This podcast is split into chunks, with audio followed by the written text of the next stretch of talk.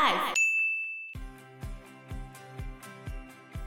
教魂案是乾隆时期的社会危机，嗯，它其实只是从一个小小的谣言变化而来。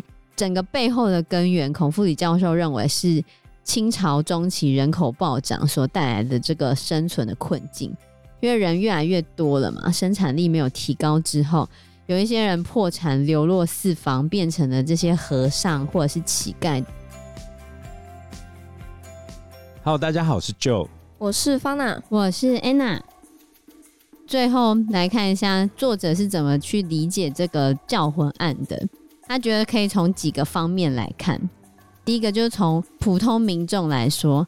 发生这个教魂案啊，其实就好像突然给普通民众非常大的权利，因为在教魂案整个扩大化之后，你随便一个普通人都有伤害别人的权利，开始冤冤相报了。因为我看你不爽，看你不顺眼，我就污蔑你，你可能在实施法术害人。看谁不顺眼就去官府举报他，然后说你跟教魂案有关，你这人就倒霉了。对于身处底层的人们来说，这是很少有的机会，因为这些底层的人，他们根本没什么机会来打击自己的敌人，所以有了这个机会之后呢，他们就可以去打击他们想要打击的人嘛，报复心态。对，甚至没有特定的敌人的话，那怎么办？他们就把这个帽子有没有把这个坏人扣在那些乞丐跟和尚头上，因为这很自然。那些乞丐跟和尚本来就是危险的外来人，还常常跟那些超自然世界有一些来往。他们本来就很有可能打破原本这个地方井然有序的生活，当然就把帽子扣在他们上面了。所以对于普通民众来说，教皇案就是突然让他们有了非常大的权利。所以你看，官跟吏再往下，就是实际上在跑腿这些差役。这些差役是什么人？他们只是一般民众。这个感觉就跟大白很多其实是一般民众在里面去负责封城啊，载运民众啊，把人家门定起来一样。嗯，当市井小民给你多一点点的权利之后，你会做出什么选择？利用我的权利去拿到我想要拿到的东西。所以我才会说非常像毛泽东时期的那种斗地主啊，要去把人家打成黑五类的这种状况，非常像。嗯那对于乾隆皇帝来说啊，其实教魂案是他焦虑心理的一个爆发，就对了。因为其实，在一七六八年的时候，他刚好正在征讨缅甸，那他征讨缅甸的战争正好陷入了困境。这时候呢，你把注意力转移到国内的事务上面来，刚好可以发泄一下他的那个沮丧。而且长久以来，他觉得他们满人被汉化，一直以来他就非常的在意这件事情，所以教魂案涉及辫子这个敏感的象征，也激化了他的担心。然后乾隆皇帝一直对江南也很有敌意，也担心江南地区对于整个官员人格的腐蚀，所以他刚好就趁这个教魂案来整肃吏治，整肃江南地区。刚好也可以转移他对外战争不利的这个情况，就对了。对乾隆皇帝来说，就是打不赢外面了。我现在生气，我要打自己小孩来爽一下。啊 对，我要转移一下焦点，就对了。第三个呢，就是这些官员。其实作者认为，有这些官员反而是乾隆皇帝的一种幸运，因为其实这些官员他没有像那些无知的民众一样那么容易相信妖术的存在。然后他们也没有像乾隆皇帝那样疑神疑鬼、精神紧张。作为这些官员，他们对于教魂案，可能就是他们对一般案件的时候其实是一样的。嗯，有时候就有一些懒惰啊，可能有一些敷衍啊，有一些墨守成规。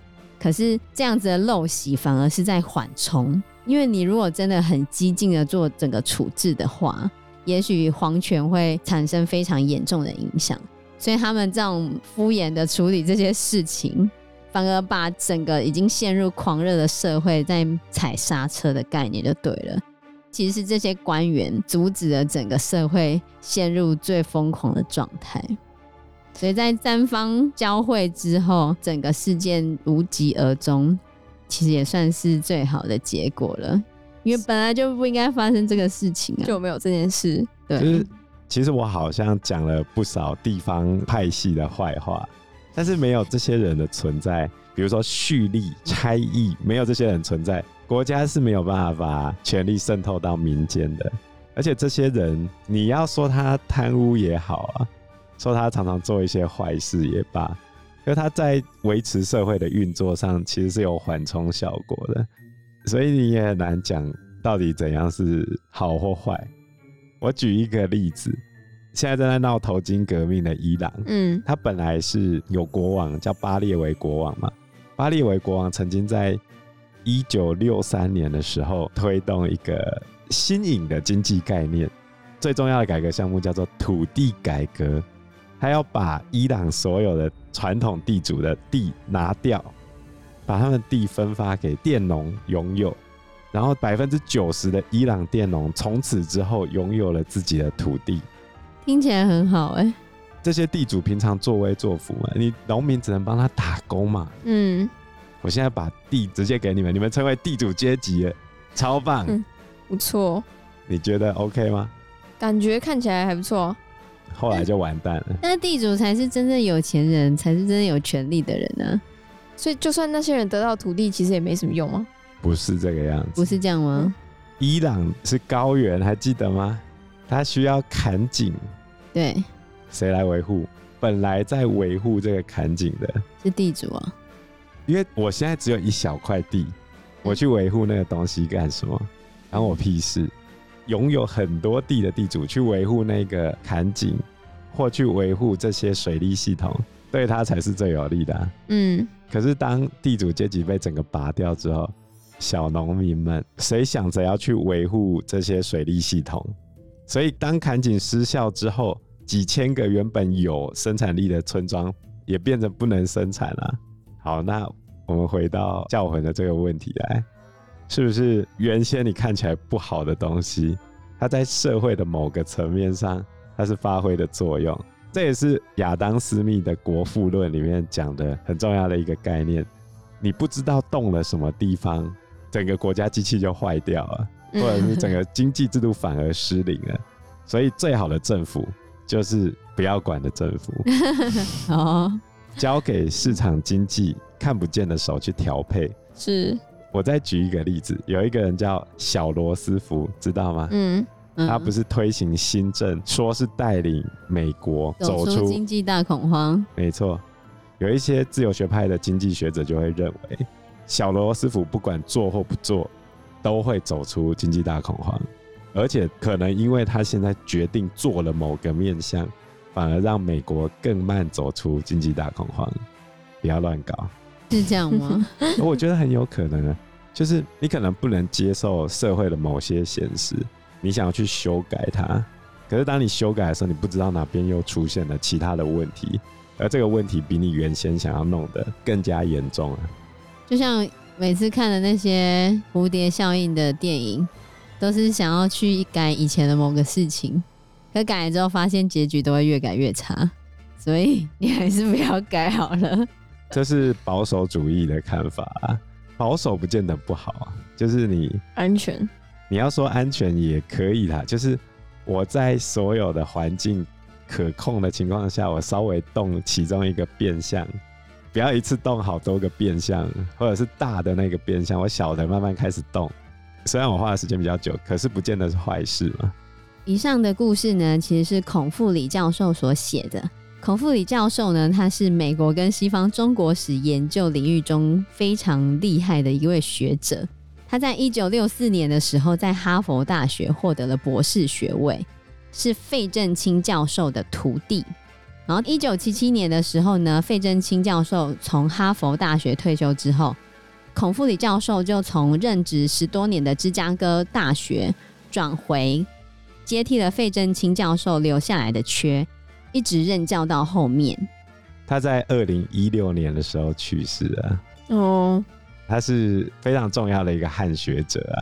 怎么说很重要？因为他曾经担任过芝加哥大学远东语言文化学系的系主任，哈佛大学费正清东亚研究中心的主任，哈佛大学东亚研究委员会主席，然后他获得了很多学术研究奖的学术荣耀，也是美国艺术人文科学院的院士，太厉害了吧？他一个很重要的看法就是，随着地质的衰弱，所以皇帝的控制能力慢慢的会被中间这些蓄力给掏空嘛，或者是一些腐败的大臣给掏空，所以怎么办呢？皇帝只能注入大量的独裁权力来巩固自己的皇权，等到目标实现之后，他又会跟这些贪污腐败的家伙回到相安无事的状态。所以你看，教魂是不是引起大量的冤狱？嗯，然后对这些流民也很惨，被拷打这样子。乾隆的出发点是关心这些底层民众吗？不是啊，他只是不爽那些地方官员越来越汉化，越来越不认真办事，然后很有可能要包庇底下谋反的事情，然后很怕底下的人会谋反。嗯。然后他的另外一个观点就是，费正清比较是认为。中国走向现代化是因为西方外国的刺激造成的结果，但是孔富里认为，在鸦片战争之前，中国内部本来就已经有人口问题，这些根本性的深刻危机。所以总而言之，就是这个蓄力所会不成就要惹出来这个案子，但是这个案子却触动了满清的敏感神经。到底为什么会触动这个敏感神经？又为什么会发生这些事情？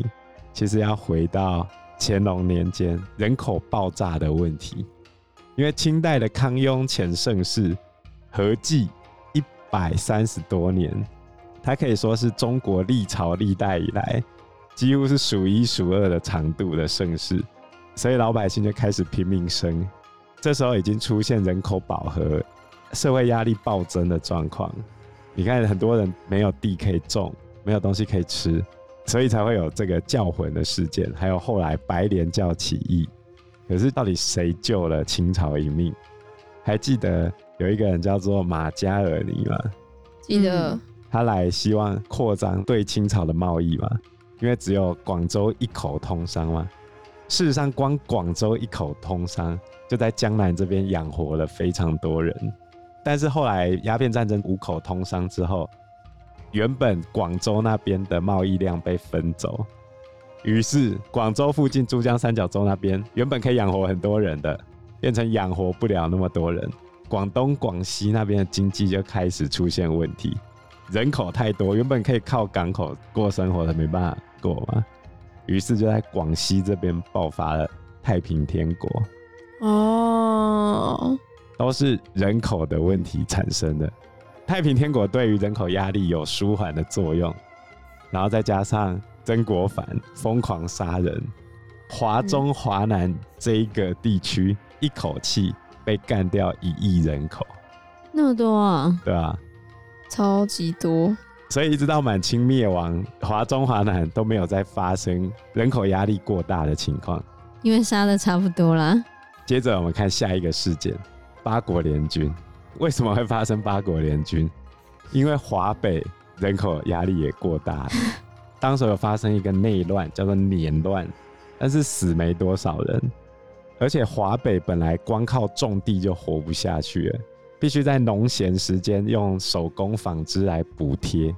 问题是，这时候东南沿海一带，西方不是大量进口东西吗？嗯，那、啊、你现在手工艺做出来的这些东西。没有比工业革命之后的那些产品好，大家都要买西洋货啊，所以在中国北方的人没地种田啊，活不下去了啊！你要用手工艺补贴家用，也没得补贴，没人要买了，那是不是社会压力又爆炸？民变发生，应该是针对政府来的吧？嗯，可是慈禧非常巧妙的利用义和团，你想一想啊，义和团的口号叫什么？扶清灭洋啊，这是中国史上唯一一次的民变，不是用灭亡这个王朝为主轴啊，而是要去对付外人哎、欸，唯一一次哦，没有例外啊。可是慈禧走错了一步，就是他把义和团带到北京，让整个北京义和团化，最后就导致了八国联军发生嘛。人口问题其实是很多大事件背后发生的驱动力啊，所以才会引发这样的事件嘛。哦，对啊，所以孔富里教授就觉得教魂案是乾隆时期的社会危机。嗯，它其实只是从一个小小的谣言变化而来，整个背后的根源，孔富里教授认为是清朝中期人口暴涨所带来的这个生存的困境。因为人越来越多了嘛，生产力没有提高之后，有一些人破产流落四方，变成了这些和尚或者是乞丐等不安定的因素。那其实这些因素整个社会是没有办法消化的。那中国应该怎么办呢？同样的时期，英国已经开始进入了工业革命，然后整个开始现代化变好。所以就回到我刚才讲的嘛，广州那边可以养活很多人啊。嗯。其实孔富里要讲的事情就是应该要全面开放哦，这样就可以养活更多人了。对，因为像英国那时候已经开始工业革命了，可是中国呢？中国并没有走向现代化。他觉得中国被推向现代化的临界点上，要么你就要改变既有的政治或者是经济模式，固守传统的话，就会走向整个王朝衰亡的老路。结果。的确就是走向王朝衰老的老路了，我觉得。嗯、比如说太平天国啊，比如说八国联军啊，这种内忧外患的过程中，因为没有钱嘛，慈禧就让各省督府啊、嗯、或者将军自己去自筹军饷，就成为民国初年军阀的前身。那在慈禧还在的时候，这些地方官都还会听他的话，而且他自己指挥的很顺畅。因为这些人等于他带上来的嘛，所以八国联军东南互保的时候，不是一堆人在劝李鸿章带兵北伐，把清朝推翻，甚至还有人想要拥立李鸿章当总统，李鸿章竟然拒绝啊！他其实只服一个人，就是慈禧。袁世凯在慈禧在的时候，他也不敢怎样啊，可是慈禧一挂，就开始出事了嘛。所以可以做一个小结论，就是。面对这个人口压力的时候，慈禧凭着她惊人的才华与个人能力去撑住整个清朝，这个也基本上已经挂掉的东西。然后到她死之后就没有办法了。那这一切的根源都可以在教魂这件事情看出一个端倪了。人口压力剧增，然后满清官方对于汉人的猜疑，地方人口压力。爆发出这种群体的恐慌，爆发这个妖术案，所以我觉得专制的政体要去维系整个社会的运作，它的成本其实不会比民主政治来的低哦。就好像中国其实军费跟维稳费很难讲到底谁花的比较多。对啊，中国其实在维稳的费用上面是非常高的，只是他们都没有让人家知道。所以我刚才讲的蓄力。其实某种程度上也是维稳费用啊，就大家相安无事的那种。是哦。朝廷知不知道他们征收的这些税金、粮食被蓄力干走？知道啊。人民是不是要去贿赂这些蓄力？人民也知道啊。嗯、问题是透过这样的一个结构，让大家相安无事。所以我们知道某人是黑道，为什么还会投他？他果是我们不方便干涉啊。但我可以。从这样的一个角度来理解大家的选择吗？是。那我们这一集的节目就到这个地方喽。谢谢大家，谢谢大家，拜拜，拜拜。